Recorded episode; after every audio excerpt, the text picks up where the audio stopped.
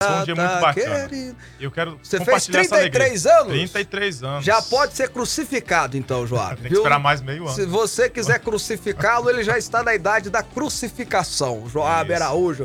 Bom, Joab, hoje o programa nós vamos estar entrevistando aqui ninguém mais, ninguém menos que o ministro da Educação, Milton Ribeiro.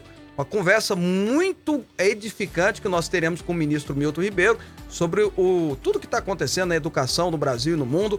Aliás, no mundo não, mas no Brasil, que é a responsabilidade dele. A gente vai estar batendo esse papinho com ele aqui. Eu vou perguntar também, a gente vai perguntar para ele o que, que ele achou né, da nomeação do amigo dele ah, para, o para o Ministério da Suprema Corte, né? O ministro da Suprema Corte, André Mendonça. Mas ah, o assunto vai ser educação, o assunto vai ser educação no Brasil. Portanto, hoje a entrevista está imperdível. Ministro da Educação, Milton Ribeiro, participando do programa hoje. Programa Fábio Souza com você. Além disso, nós teremos muitas, muitas reportagens de tudo que está acontecendo no Brasil e no mundo. Muita coisa aconteceu. Gente, o Barroso, o Barroso foi o Barroso que todo mundo conhece. A gente vai conversar sobre isso e sobre outros assuntos. Eu e o Joab aqui, ele agora dizendo ele tem só 33 anos. Eu ainda não estou acreditando. Quero ver o RG dele. Mas versículo do dia chegando. Vamos lá. Agora, no programa Fábio Souza com você, é momento de fé e reflexão. Olha, 1 Tessalonicenses capítulo 5, verso 18, o apóstolo Paulo ensina: "Em tudo dai graças, porque essa é a vontade de Deus em Cristo Jesus para convosco. Em tudo seja agradecido, em tudo seja grato." Olha, se tem uma coisa que mexe comigo de uma forma negativa é um coração ingrato. Uma pessoa que tem um coração cheio de ingratidão. Não só mexe comigo, como vai contra a própria natureza divina porque a natureza divina é gratidão. Veja, se Deus é galardoador daqueles que o buscam, ele tem um sentimento de gratidão para com as pessoas que se voltam a ele. Isso está em Hebreus 11, verso 6. Mas eu vou além. A gratidão ainda gera multiplicação. Já parou para pensar nisso? Quando Jesus multiplicou os pães e peixes, a Bíblia fala que ele deu graça, ele agradeceu. Se você quer que as coisas boas sobre a sua vida se multipliquem, tenha um coração grato. Em tudo dai graça, porque essa é a vontade de Deus em Cristo Jesus para convosco. São 11 horas e 4 minutos. Fábio Souza. Rapaz, tem um assunto que desde agosto do ano passado eu falo aqui constantemente no programa Fábio Souza com você. O programa estreou em agosto do ano passado, não é meu primeiro programa de televisão, já fiz outros, né? Nossa Gente, Show do Povo e outros programas aí para trás, mas na estreia do programa Fábio Souza com você, que é um programa híbrido, né? Rádio, televisão e internet, eu comecei a dizer já em agosto, repeti várias vezes, meses atrás de meses. Não vou dizer que eu era uma voz isolada, porque o próprio presidente Bolsonaro já tinha defendido isso, e alguns poucos outros jornalistas também, mas era é, claro que a maioria da mídia brasileira, a grande mídia, da televisão, Globo, é, Bandeirantes, da internet, UOL, Terra, ah, os jornais publicados, Folha, Estadão, as rádios como a Band News, a CBN, todos pensavam de uma forma diferente e até criticavam, dizendo, chamando a gente de negacionistas e tudo mais. O que, que era uma- a defesa que eu fazia desde o início, desde agosto? Poderia ter feito de- desde o início da pandemia, mas fazia em círculos fechados. Eu não, não tinha televisão aí, não tinha programa aqui para fazer. Quando eu passei a ter programa de novo, né? Quando eu voltei a ter programa de televisão, depois de dois anos no hiato, eu vim aqui e disse e comecei a fazer essa defesa. A pandemia veio, sabe? Fechou comércio, fechou loja, fechou empresa, eh, fechou igrejas, fechou instituições religiosas, até serviço público parou, o pessoal foi para casa, os artistas da Globo defendendo fica em casa, tomando seu vinhozinho gostoso, e o povo brasileiro sem dinheiro nem para comprar uma água mineral sem gás, quanto mais um vinho rosé, não sei das quantas. Vocês lembram disso tudo? A economia a gente vê depois, fica em casa. Aquela defesa toda. E eu defendia que não poderia, pelo menos, fechar, não deveria, em hipótese alguma, fechar as escolas. As escolas deveriam voltar e continuar funcionando. Por quê? Primeiro, para nós não termos um prejuízo educacional que só será traduzido no futuro. Segundo, porque, sem dúvida nenhuma, na maioria dos brasileirinhos que estudam em escola pública no Brasil, o lugar que eles poderiam melhor combater a pandemia nas suas vidas e nas suas casas, né? Era nas escolas. Porque a maioria das crianças uh, da escola pública, o pai e a mãe às vezes tem que sair de casa, trabalhar, eles não iam ficar em casa, o pai e a mãe não iam acompanhar o estudo, até porque muitos deles não têm nem a condição é, é, de estudo, eles mesmos, para ajudar. Não tem internet em casa, se não tem Wi-Fi, não tem é, condições para isso. Sem contar que a alimentação melhor que muitas dessas crianças têm é na escola. É o macarrãozinho com atum, é o arroz doce, é o arrozinho com feijão e a carne, a carne com batata. Aquela comida que tem lá na merenda escolar é a melhor comida que eles comem no dia. Muito desses brasileirinhos, a melhor comida que eles comem lá. E a gente sabe que o sistema imunológico se fortalece com aquilo que se come. Aí vai para casa para comer só Deus lá sabe o que e quando tiver. E o terceiro motivo é que na escola a tia, a professora, o bedel ia falar: olha, menino, põe a máscara, lava a mão, álcool em gel. Em casa, ele não ia ficar em casa, ele ia ficar na rua, né? Na rua, brincando, à mercê de traficante, à mercê de gente que não presta, à mercê de tragédias. Ele não ia ter o cuidado. Pois bem, fui um dos poucos que fiz essa defesa. Tinha gente que mandava mensagem aqui, sobretudo gente do Sintego me criticando. E a grande mídia dizendo que não, tem que ir para casa, tem que ir para casa, não pode ir para escola e tal. Pois bem, ontem, ontem, dia 12 de dezembro de 2021, um ano e quase dois anos, né? Quase dois anos, porque vai, em março vai fazer dois anos que a pandemia não que ela chegou, porque ela chegou, já fez dois anos que ela chegou no Brasil, tá? Mas que inventaram essas coisas vai fazer dois anos em março do ano que vem. Ontem, olha o editorial do jornal o Globo. Por favor, põe na tela. Esse foi o editorial do jornal o Globo, tá vendo lá? 12 de 2 de 2021. Deixar crianças longe da escola foi um crime. Ok. Veja o editorial do Estadão de ontem. Tá lá. Número de crianças fora da escola sobe 171,1%. Tinha que ser 171, né? Tinha que ser 171, né? Em dois anos e revela consequências de forma desastrosa como o governo lidou com a pandemia. Ainda vai botar a culpa no governo. Às vezes tá botando a culpa no governo estadual, não sei, né? Volta pra mim aqui. Vejo os editoriais do Globo, que é o maior grupo de comunicação do Brasil. O Globo faz parte da Rede Globo de comunicação. E o Estadão, um dos jornais mais lidos, se eu não me engano, é o segundo jornal em circulação do Brasil. Ou era, né? Até pouco tempo atrás. Tinha uma certa respeitabilidade, todo mundo respeitava, tinha uma certa seriedade. E hoje, é, por uma raiva, se perdeu.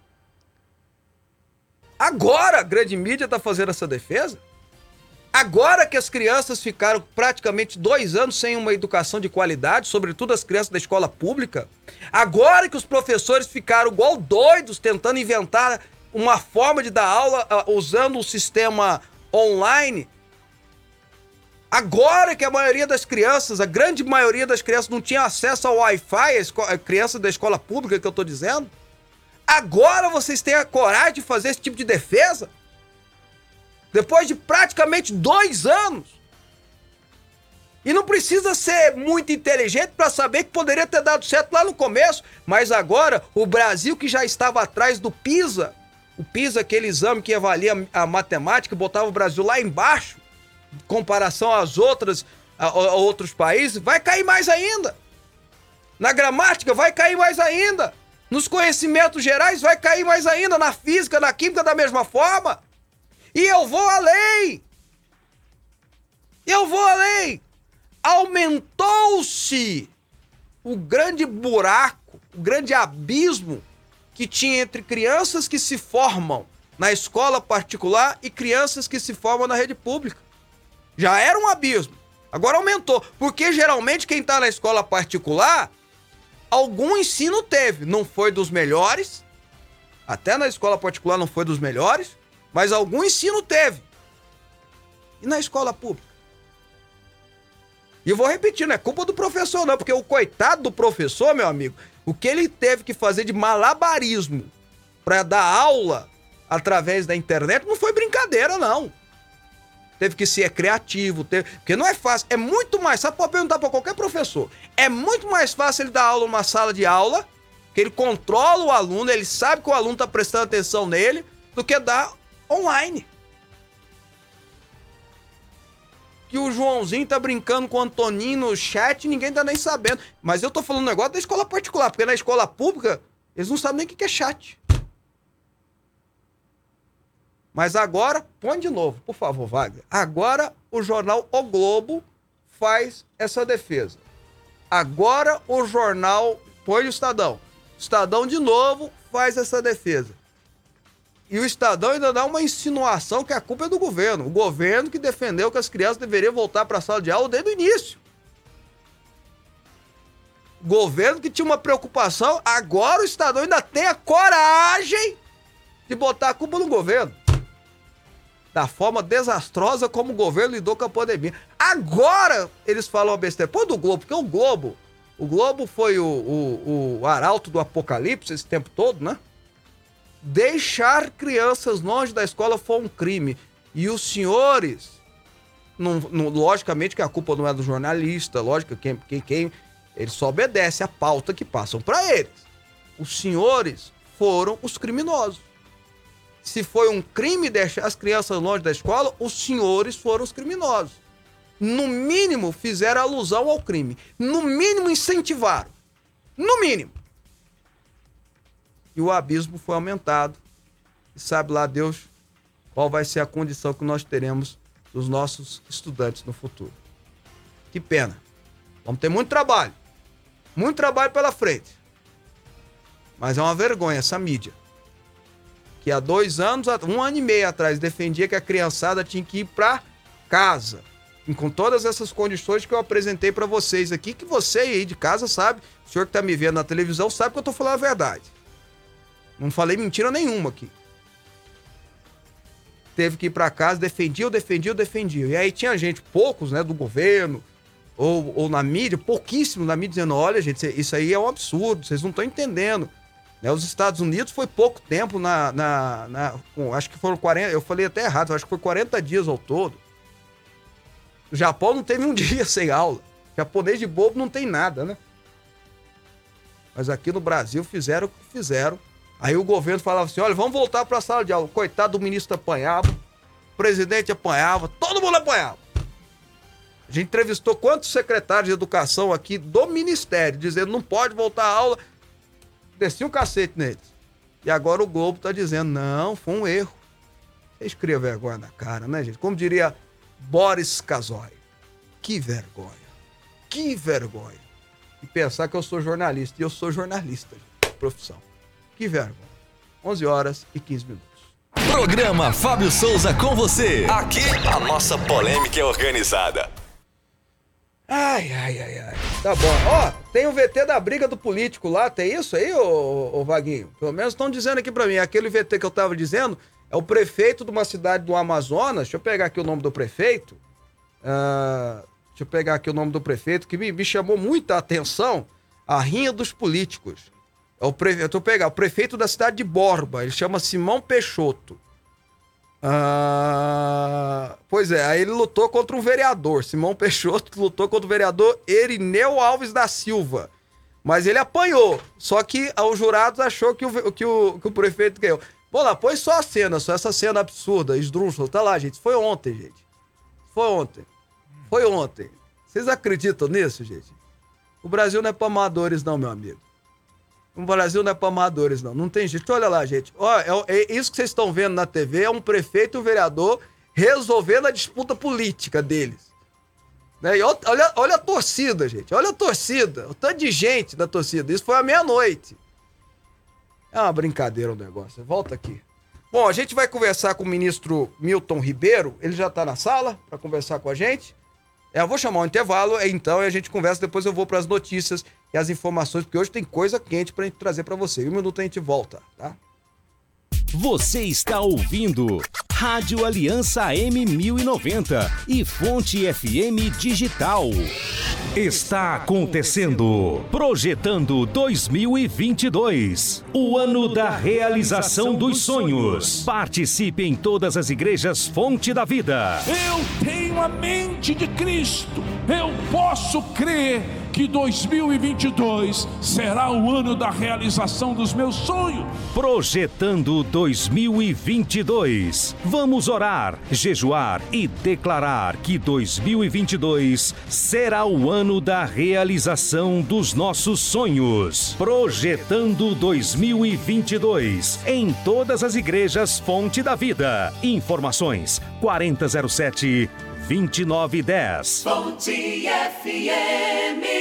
Precisa de uma leitura envolvente capaz de transformar a sua mentalidade e colocar a sua vida no rumo certo? Então não perca tempo e adquira o livro Na Vertical 11 Pilares para o Sucesso, do Bispo Fábio Souza, publicado pela editora Quatro Ventos. Disponível em todas as livrarias. Na Vertical, a direção que você procura. Informações 62 3541 7800. Rádio Aliança M1090 e Fonte FM Digital. Pensão em dobro para você. Fonte FM. Venha fazer uma viagem ao centro da Bíblia com Didascalia, mais uma obra do bispo Fábio Souza. Para você que ama a palavra de Deus e busca sabedoria, o livro traz cerca de 200 estudos com a linguagem de fácil compreensão, que vão te levar a uma verdadeira viagem ao centro da Bíblia. Didascalia, mais uma obra do bispo Fábio Souza. Lançamento Editora Vida. Informações 62 3541 7800. Assine o módulo 2 do GoDeeper. Imersão Bíblica com Assine o módulo 2 do GoDeeper. Imersão Bíblica com Fábio Souza. Olá, amigos. Aqui quem fala é Fábio Souza. E olha, eu tenho um recado muito importante para dar para vocês. Agora, nós estamos lançando o módulo 2, onde nós vamos estudar em 10 aulas o Rei Davi e suas histórias extraordinárias. Go Deeper Módulo 2. Assista às aulas quando e onde quiser e garanta seu acesso ao conteúdo completo. 10 aulas exclusivas sobre os momentos mais importantes da história do Rei Davi. Assine o Go Deeper Módulo 2. O Rei Davi. Acesse fabiosouza.com.br.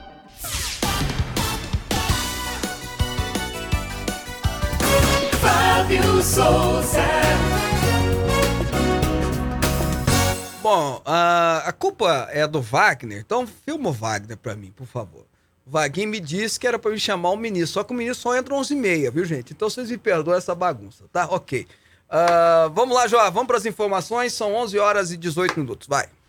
O presidente da Câmara dos Deputados, Arthur Lira, organiza movimento na casa para aprovar até o fim deste ano o chamado Marco Regulatório dos Jogos no Brasil.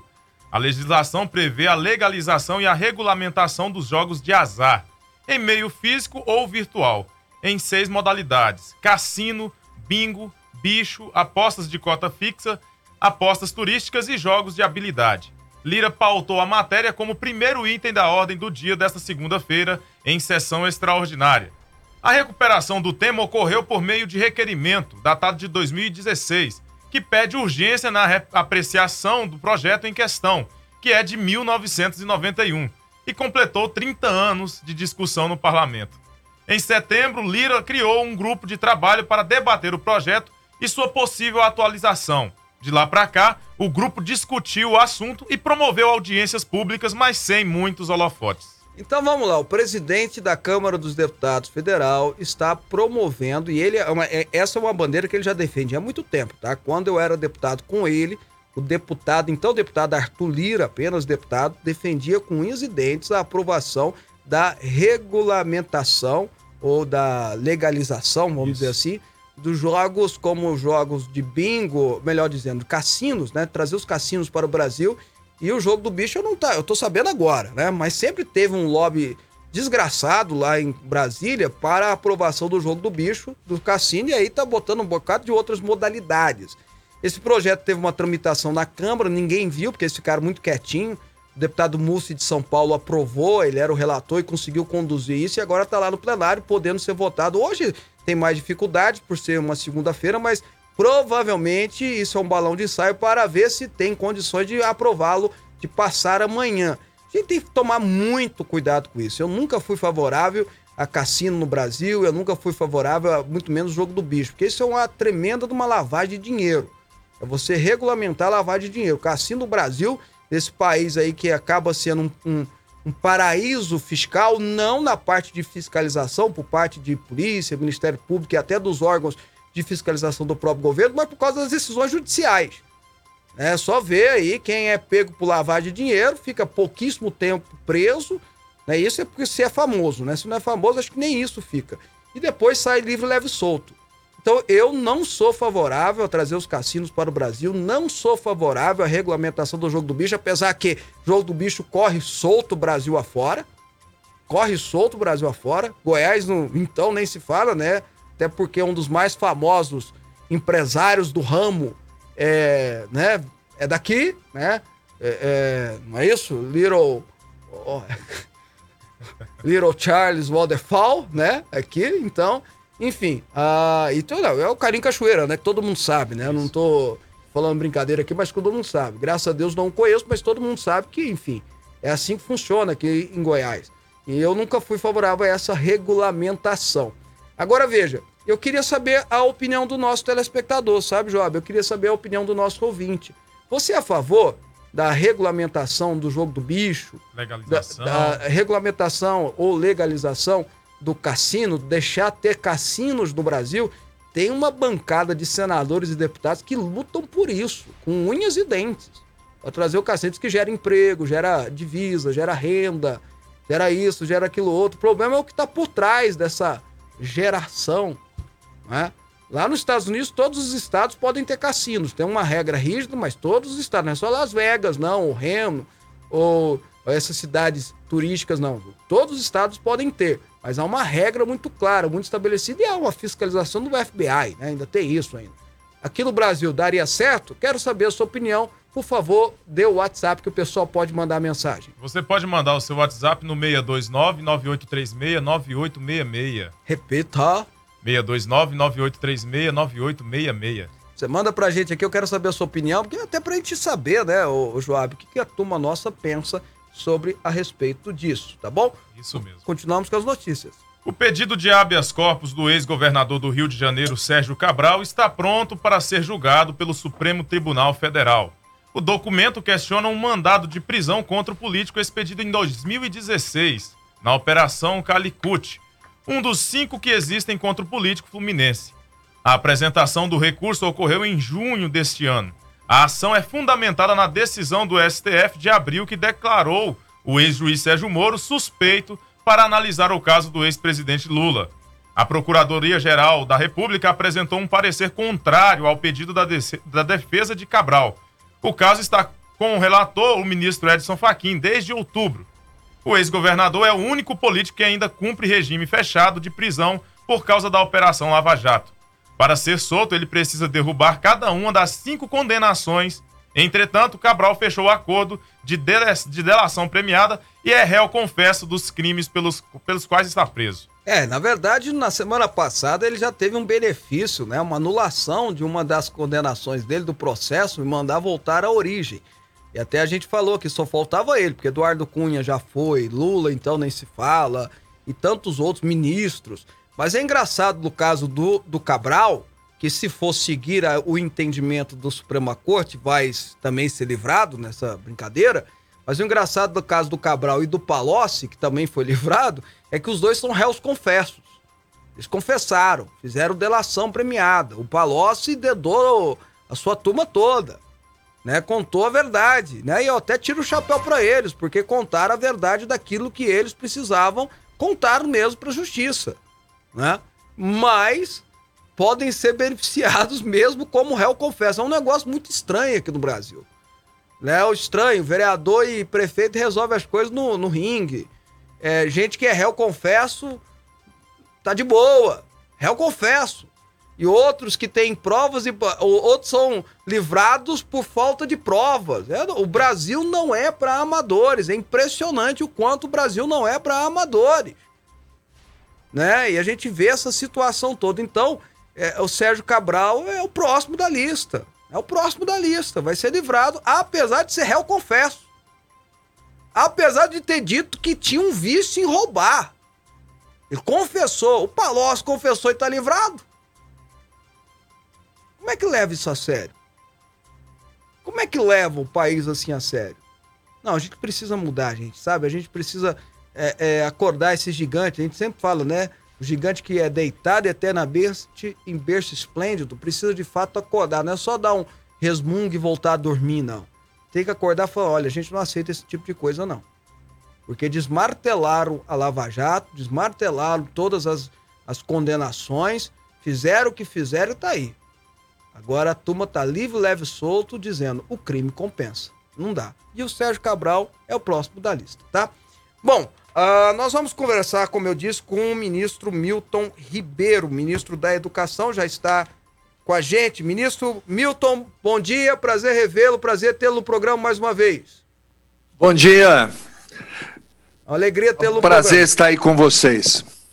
Bom, ministro, eu já começo a perguntar para o senhor uh, se o senhor viu, eu tenho que, tenho que comentar com o senhor, porque foi meu comentário no início do programa. O editorial do Globo de ontem e do Estadão é, dizendo, do Globo, dizendo que foi um crime as crianças é, estarem fora da escola esse tempo todo, né? Sendo que o governo sempre defendeu a volta às aulas e apoiava dessa mídia. Senhor chegou a ver esse, esse editorial? Eu vi, sim, hoje pela manhã. O, o senhor presidente da República me mandou. Eu não tinha nem raiado o sol e já tinha me mandado. Impressionante, né? Mas isso aí faz parte de toda aquela daquela narrativa, todo um processo que busca é, atacar o nosso presidente. Só isso. Bom, mas uh, eu imagino que o Ministério da Educação tenha um levantamento de como foi, como é o prejuízo, vamos dizer assim, das crianças nesse tempo. Por mais que houve é, um esforço danado, né, tanto do Ministério quanto dos professores para dar aula, imagino que não foi a mesma coisa. Não, não é mesmo. Nós, nós temos um levantamento que está em processamento ainda, porque as realidades do Brasil elas são diferentes nesse país continental. Então, o que acontece é que algumas regiões sofreram mais do que outras. Esse processo está sendo é, colimado, acabado agora, e logo, logo nós vamos ter condições de ter esse diagnóstico para poder tomar, no início do ano, ações mais afirmativas com relação à recuperação desse tempo perdido.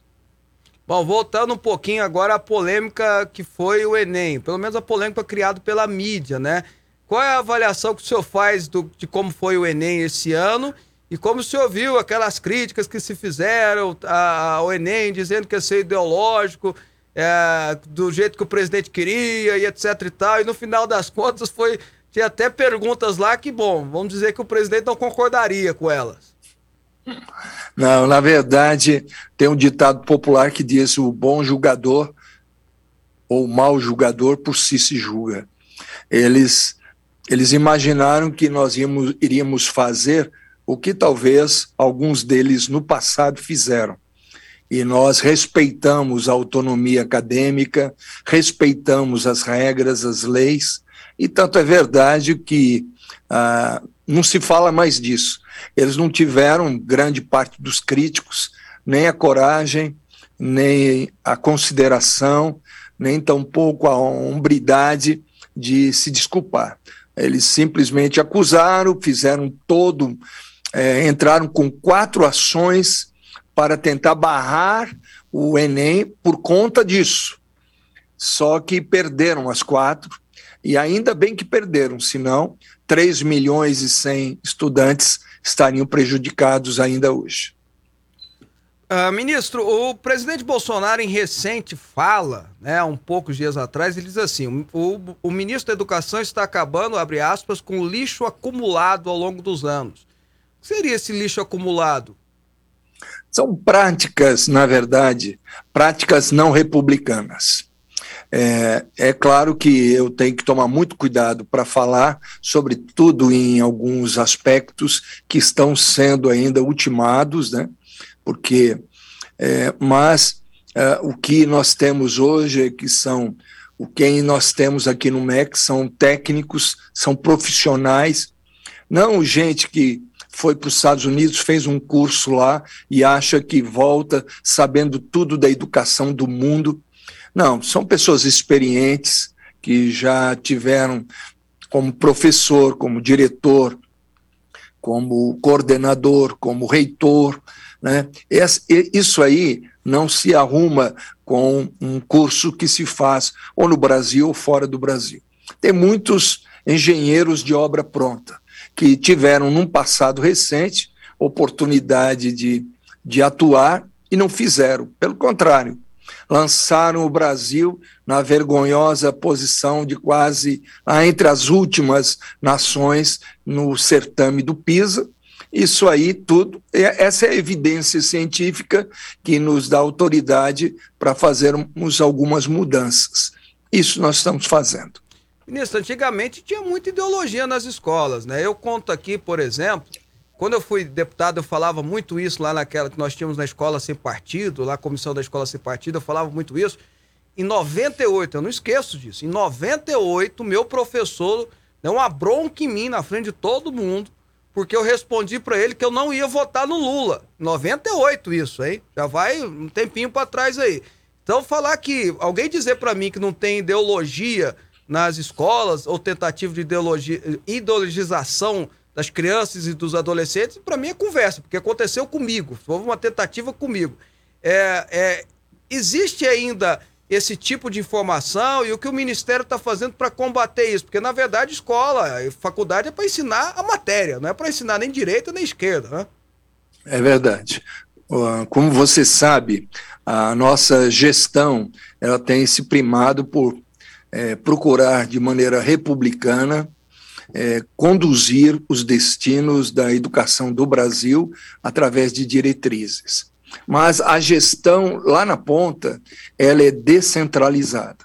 Em outras palavras, existem pelo menos duas principais redes, que é a rede estadual de educação e a rede municipal, que tem uma grande autonomia. São eles, no ponto final, que decidem o que vai ser ou não é, abordado em temas internos é, dos conteúdos a serem ministrados para os alunos. Então, o MEC ele tem um papel de coordenação, um papel de até suporte e orientação e suporte financeiro, sobretudo, mas não pode, por legislação, interferir nesses conteúdos.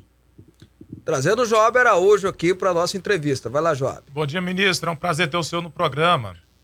Pois não, pois não, Joab. Sobre a polêmica na educação especial, quais são as políticas públicas? Como funciona a educação especial hoje no Brasil?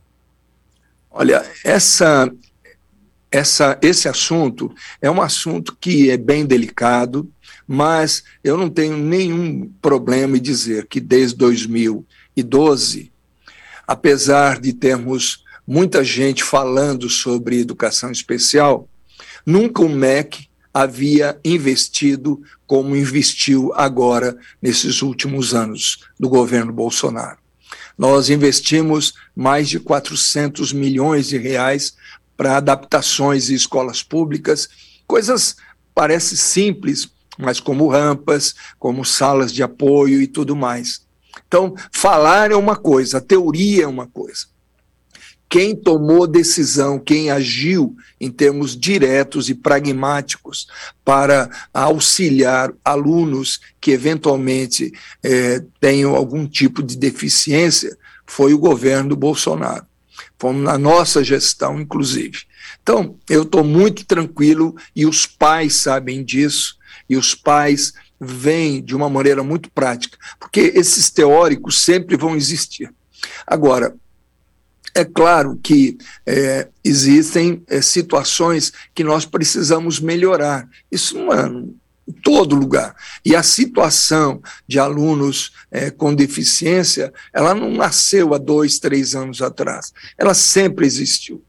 E as decisões tomadas em governos passados, que tiveram algum benefício, porque antes simplesmente éramos, eram ignorados os alunos eh, das escolas públicas com deficiência. Depois, partiu-se para o inclusivismo. Em outras palavras, o aluno com deficiência ele era colocado dentro da sala eh, regular como que se por um passe de mágica tudo se resolvesse. E o aluno especial, o aluno, melhor dizendo, com deficiência, ele tem que ter uma atenção especial, ele tem que ter um cuidado especial. E é isso que o nosso governo procura fazer. Ô ministro, uh, recentemente o senhor lançou o programa EJA Integrada, que quer dizer, o EJA é o programa da, da Educação Jovens e Adultos, que é, antigamente era escola técnica, escola profissionalizante, etc e tal, para aumentar. Como é que tá a formação profissional da moçada aí? Porque a gente sabe que tem uma turma que às vezes não dá nem, não é que nem dá conta de entrar na faculdade, nem pode, né? Devido a dificuldades familiares, de origem, enfim, precisam já entrar no mercado de trabalho. Como é que está essa formação? É, o EJA, rigor, é uma. É um, Para aqueles que têm cabelo branco que nem eu, eles vão lembrar que era antigo Madureza. Na verdade, é uma, um adiantamento de estudos que jovens e adultos não puderam realizar no tempo regular por essa ou por aquela razão.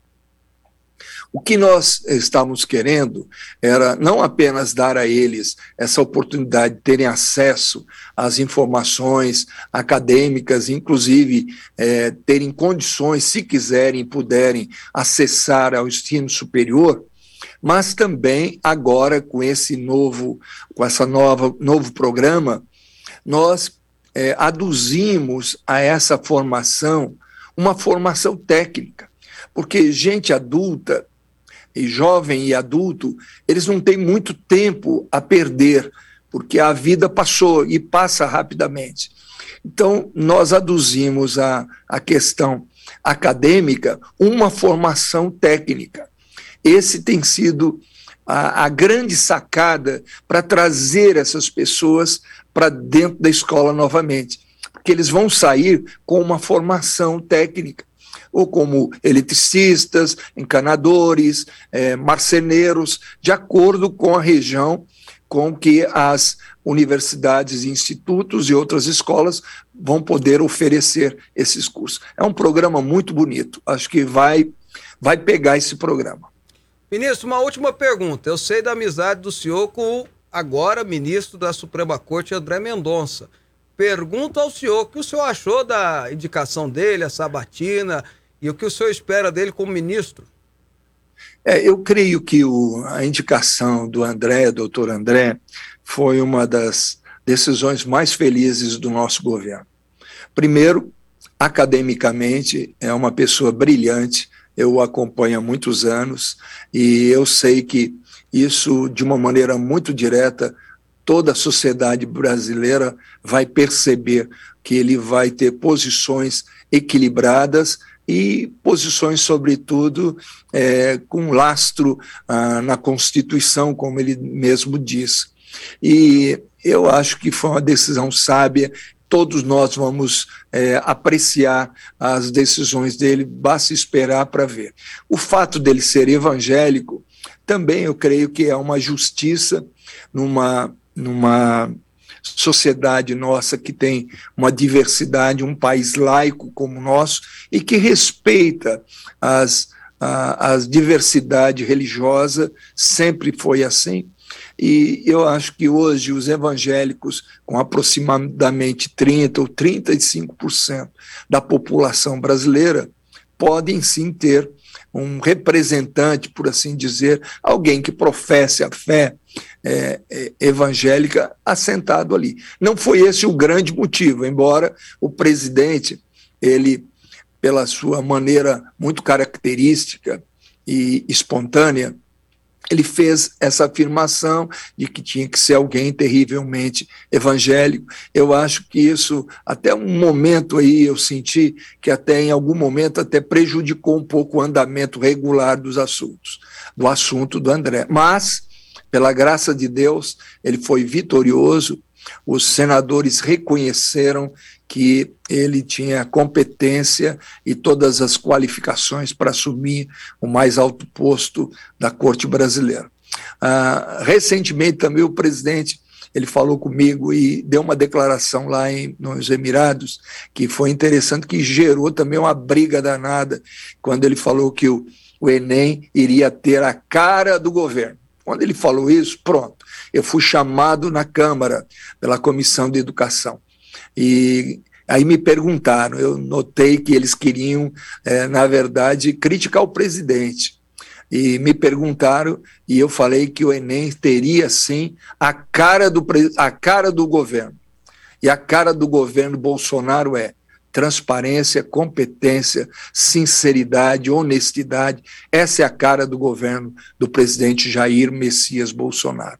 O Enem foi um sucesso, mesmo quando os críticos falam, estou entrando em outro assunto aqui, aproveitando. Mas, mas quando os críticos, ah, mas só 3 milhões e 100 pessoas puderam acessar, não sei o quê. Mas essas pessoas que dizem isso, elas se esquecem de outras informações. Gente ignorante que quer lacrar, como diz hoje a, a, a mídia, na verdade, o, o governo federal, nos seus mais diversos âmbitos, é, das escolas e das universidades, é, ela oferece, é, cada, cada período, apenas 708 mil vagas. Então, não há o que falar. Quando tem 3 milhões, mesmo assim, se fosse 30 milhões que fizessem o Enem, só teríamos 708, sendo que metade delas reservados a aqueles alunos oriundos de escolas públicas. Então, isso aí é só para fazer barulho mesmo, só para ter argumento, para ter o que falar, já que eles não podem, a oposição não pode falar que nós somos ladrões, que não saiu nenhum ministro preso, que não tem isso, não tem aquilo, eles procuram encontrar assuntos e um deles foi esse. Chamada narrativa. Ministro, obrigado pela participação, foi uma honra e uma alegria tê-lo no programa. Bom dia ao senhor. Tá bem, igualmente, um abraço a todos os seus ouvintes. Tá aí, conversamos com o ministro Milton Ribeiro, ministro da Educação, né, falando da Lacrolândia, né? Que tem uma Lacrolândia no Brasil que eu vou te contar, viu? Depois do intervalo, a gente volta com as informações do dia de hoje. Venha fazer uma viagem ao centro da Bíblia com Didascalia, mais uma obra do bispo Fábio Souza. Para você que ama a palavra de Deus e busca sabedoria, o livro traz cerca de 200 estudos com a linguagem de fácil compreensão, que vão te levar a uma verdadeira viagem ao centro da Bíblia. Didascalia, mais uma obra do bispo Fábio Souza. Lançamento Editora Vida. Informações 62 3541 7800. Religião e política não se misturam? Uma boa pergunta que merece uma resposta ainda melhor. Fábio Souza lança pela editora Vida o seu mais novo livro, A Bíblia, o Cristão e a Política. Nesse livro ímpar, Fábio Souza desenvolve sua pesquisa e apresenta o seu conhecimento prático de como essas e outras questões se relacionam com as Sagradas Escrituras. A Bíblia, o Cristão e a Política, escrito por quem tem experiência e entende do assunto. Adquira já o seu pelo site fabiosouza.com.br ou nas melhores livrarias.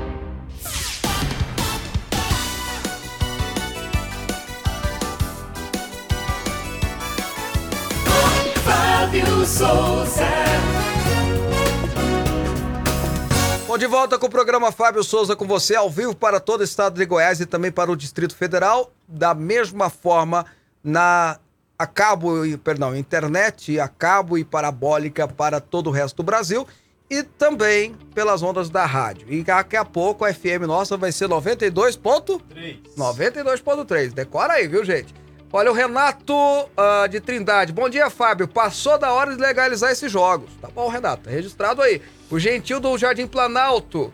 Sou a favor desde que tenha legalização rígida, fiscalização rígida, perdão. O bom da legislação é que vai gerar muito da legalização, tô lendo tudo errado aqui hoje, vai gerar muito emprego. Uma coisa é que a corrupção está tão enraizada que qualquer liberação é motivo de desconfiar. Apesar dos jogos de azar, vai gerar bastante empregos. Tá bom, registrado aqui a opinião do Gentil, ambos, né, até agora discordando de mim, e é assim que vale. Democracia, viva a democracia. O João Carlos, jogos legalizados seria melhor, pois eles já existem de forma irregular. Tá bom, mais um aí discordando de mim. Uh, não há problema nenhum nisso aí, tá, gente? A Oswaldina, não, perdão, a Luzinete tá dizendo assim: esse é o nosso Brasil, país do futebol e do carnaval. Tá bom, é isso aí, né? Bom, bom dia, caríssimo Fábio. Qual o projeto para erradicação da, do analfabetismo? Ademar Vasconcelos, acho que ele queria ter feito essa pergunta para o ministro. Desculpa, Ademar, mas a gente foi assim tão rápido aqui que acabou não dando. A próxima vez a gente pergunta, mas é bom ter, né? Porque nós, estamos, nós ainda temos um índice considerável, diminuiu muito, é bem da verdade, mas um índice muito considerável de analfabetismo que nós precisamos resolver aqui, tá bom? E uma última participação antes de entrar na, na, nas perguntas, aliás, perguntas não, nas informações, o Divino, o Divino lá de Alexânia. Bom dia, só a STF que entende diferente, mas a sociedade, juntamente com a Constituinte, vê com outros olhos, com a Constituição, né, no caso do Sérgio Cabral. Pois é, meu amigo, amanhã é capaz da gente dar essa notícia que o Sérgio Cabral tá livre, leve, solto, né? E só faltava ele, né? Para ser justo, entre aspas, faltava ele só, né? Bom dia, Fábio Job. Meu nome é o Showa. Sou do Santo Antônio Descoberto. Tem que liberar o cassino, o jogo do bicho, sim. Nunca vai acabar mesmo, é igual boca de fumo, nunca acaba. Calma, meu amigo, calma, tá bom, tá registrado aqui a opinião do Showa. Ah, vamos para as notícias, vamos lá. Olha, o ministro do Supremo Tribunal Federal, Luiz Roberto Barroso, determinou, Sua Excelência o Barrosão, vai lá. Determinou neste sábado a exigência do passaporte de vacinação a quem chegar ao Brasil vindo do exterior, o que só poderá ser dispensado por razões médicas ou situações excepcionais como em questões humanitárias ou para quem vem de países onde há pouca disponibilidade de vacinas. Barroso tomou a decisão ao deferir parcialmente uma ação movida por, pelo partido Rede Sustentabilidade que solicitava maior rigor para os viajantes que chegam de fora, conforme medidas recomendadas pela Anvisa. O magistrado entendeu que havia urgência por conta do aumento de viagens para o país nos últimos nos próximos meses e o risco do Brasil se tornar um destino anti-vacina. Eita. Barroso citou o número de mortes pela Covid no Brasil e o surgimento da variante Ômicron como razões para a decisão, já que a exigência do passaporte de vacina seria uma forma de proteger a vida e a saúde, direitos assegurados na Constituição. A ação já tramitava no Supremo e Barroso havia pedido explicações ao governo sobre por que não adotou medidas recomendadas pela Agência Nacional de Vigilância Sanitária. Após o pedido, o governo editou portaria na qual exigia o passaporte de vacinação ou uma quarentena de cinco dias e teste negativo, documento que entraria em vigor neste sábado, mas foi adiado após um ataque hacker no, ao site da, do Ministério da Saúde que afetou bases de dados. Que nós noticiamos Isso. na semana passada. O governo federal prepara uma portaria para regulamentar a exigência do passaporte da vacina contra a Covid-19 para entrada no Brasil. A expectativa é que o documento seja publicado ainda nesta segunda-feira, 13, em edição extra no Diário Oficial da União. A mudança no protocolo sanitário acontece após decisão do ministro Luiz Roberto Barroso do Supremo Tribunal Federal. Bom, por mais que eu possa até concordar com o fato de nós termos que ter uma coisa, uma entrada mais rígida para pessoas de fora, não pode ser de qualquer jeito, até pelo fato da reciprocidade diplomática, eu repito, uma coisa é para quem é cidadão brasileiro, outra coisa é para quem é cidadão de fora. Nós aqui, se formos entrar nos Estados Unidos agora, se não apresentarmos o cartão de vacina, não entraremos. Agora, o cidadão americano que não se vacinou, está aqui no Brasil, chegar lá, agora entra numa boa, porque é cidadão americano, que vale o que está na Constituição deles para lá. Diferente para nós que somos visitantes ali.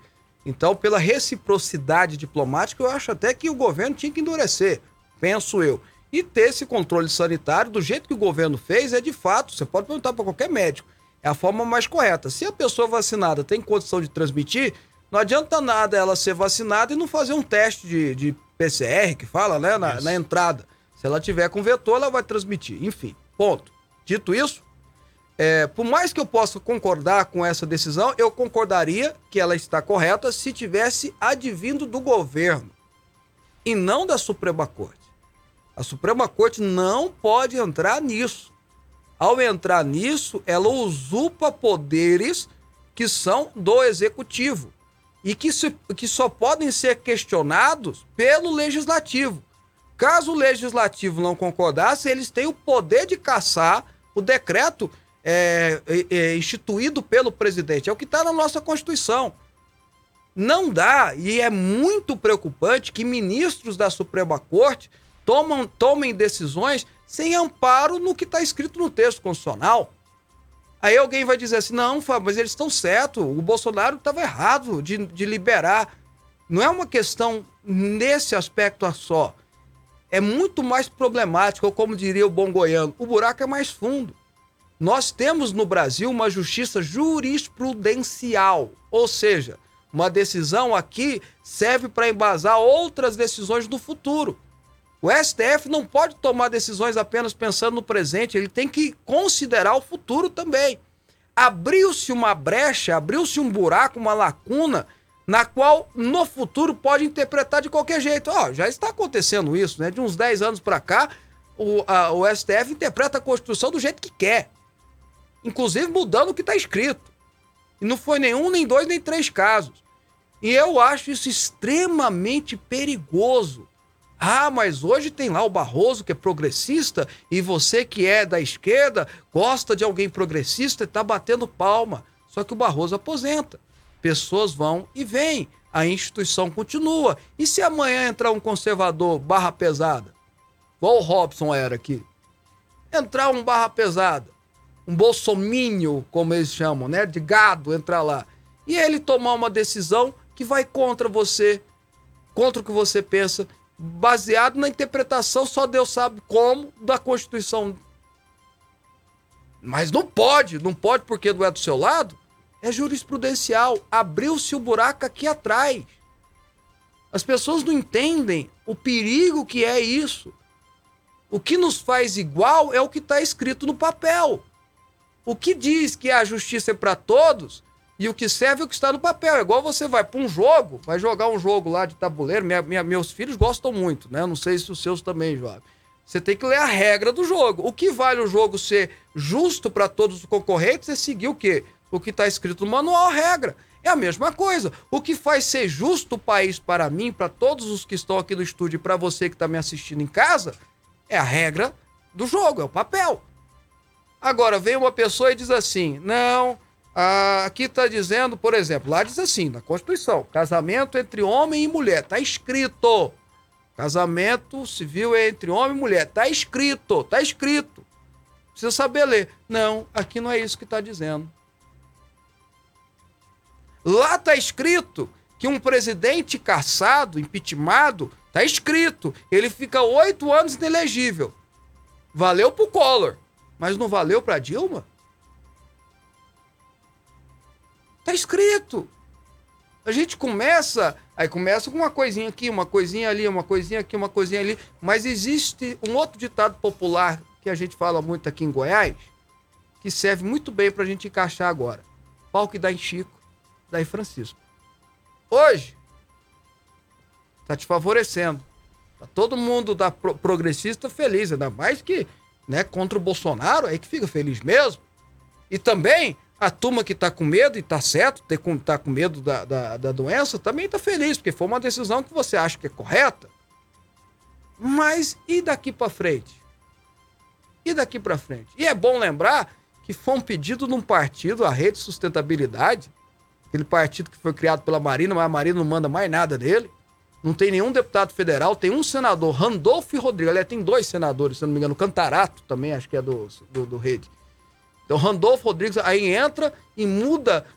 Aí, logicamente, né, vem uma decisão desses caras que mandam mais do que qualquer outra pessoa é, no Brasil. Eu acho até que o Atlético Mineiro não devia nem comemorar, né? Tem que esperar para ver se vão permitir é, se o STF concorda que ele foi campeão, porque vai que não concorda, né? Vai que ele acha que o Flamengo foi campeão. Do jeito que tá indo, daqui a pouco, você não pode nem escolher o que você come no café da manhã, sem perguntar pro STF se pode ou não pode.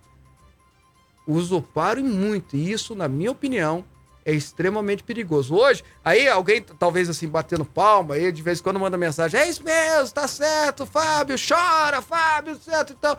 Eu só queria que você refletisse um pouco comigo. Hoje é do seu lado, tá bacana. Amanhã pode ser contra o que você pensa. E aí? Abriu sua jurisprudência. O que permite que tanto seja justo para você e quanto seja justo para mim, a gente concordando ou não, é o que está escrito no papel. Ou como diria Ulisses Guimarães, no livrinho. Estão esquecendo o livrinho, tá? Uh, Joab, a gente não vai ter como ler as demais notícias por causa do tempo, eu só tenho que fazer uma menção que eu acho importante, porque ontem, eu tava falando do Atlético Mineiro, ontem o Atlético Mineiro foi um galo, mas na verdade ele, na verdade, ele foi o furacão para cima do Atlético Paranaense, porque meteu 4. 4 a 0 1, 2, 3, 4 a 0 o Atlético Paranaense na final da Copa do Brasil dificilmente o Atlético Mineiro não será campeão da Copa do Brasil também, tendo a Trips Coroa, porque foi campeão mineiro também, campeão brasileiro. Ou seja, 2021 é ano do Atlético Mineiro, é ano do Galo, é ano do, do Cuca. Enfim, não tem nem como mudar isso aí, dificilmente. Mas qual é a boa notícia dessa história toda? Né? Qual é a boa notícia dessa história toda? O Atlético Goianiense foi o último time a não conseguir vaga na pré-Libertadores. Você lembra disso? Sim. Tava até disputando no final. Se o Atlético Mineiro ganha, ele já tem uma vaga na Libertadores. Abriu-se outra vaga, porque ele vai ter duas vagas. Ele, lógico, o Atlético Mineiro não tem como dividir dois times. Então a regra é essa: abriu-se a vaga para quem era o último a não se classificar, que era o Atlético Goianiense. Então, boa notícia, ainda tem o, o jogo da volta, mas. Atlético Paranaense meter 5 no Atlético Mineiro, 5 a 0 é complicado. Vamos, né? Vamos combinar que é complicado, né? A gente quase não vê isso no futebol. Mas eu acho que o Atlético Goianiense pode comemorar a sua ida para pré-Libertadores. Que legal, temos um time goiano na pré-Libertadores. João, vambora? Vambora, Fábio. Um abraço para você, ouvinte, um abraço para você, telespectador, e até amanhã. Bom, e pedindo perdão para as pessoas que a gente não conseguiu ler a mensagem aí. Deus abençoe, juízo na semana toda, principalmente hoje. Tchau. Entrevista, política, futebol. Fábio Souza. Você está ouvindo Rádio Aliança M1090 e Fonte FM Digital. Projetando